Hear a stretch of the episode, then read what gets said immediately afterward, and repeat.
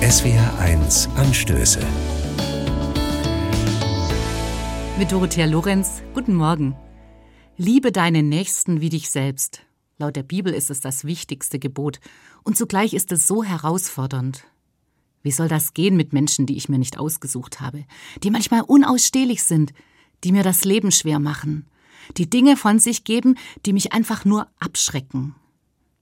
In letzter Zeit lese ich immer wieder den Tipp, halte dich von Leuten fern, die dir nicht gut tun.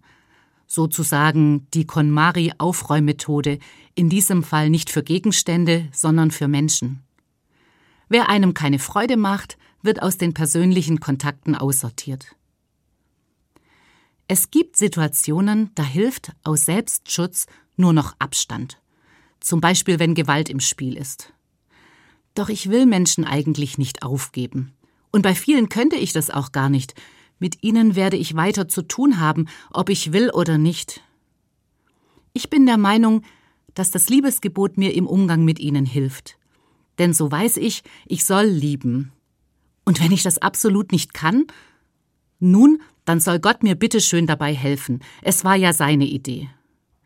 Und tatsächlich habe ich genau das schon erlebt, dass mir in dem Moment die Liebe für Leute, die mir eigentlich gegen den Strich gehen, zugeflogen ist. Ich bin überzeugt, Gott hat sie mir in dem Moment geschenkt. Und ob mit oder ohne Liebe macht einen Unterschied. Denn selbst anstrengende Leute reagieren nicht immer gleich. Sie können mehr oder weniger krummelig sein, mehr oder weniger aggressiv. Sie können mehr oder weniger Machtspiele spielen. Und so habe ich die Chance, dass mein Verhalten von ihnen gespiegelt wird. Lieben heißt nicht, dass ich alles gut finden muss. Liebe deinen Nächsten wie dich selbst heißt für mich, dass ich versuche zu verstehen, warum mein Gegenüber so reagiert. Geht es ihm um Wertschätzung, um was geht's ihm?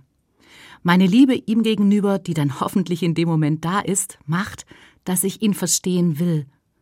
Und Liebe bringt es mit sich, dass ich jemanden besser akzeptieren kann.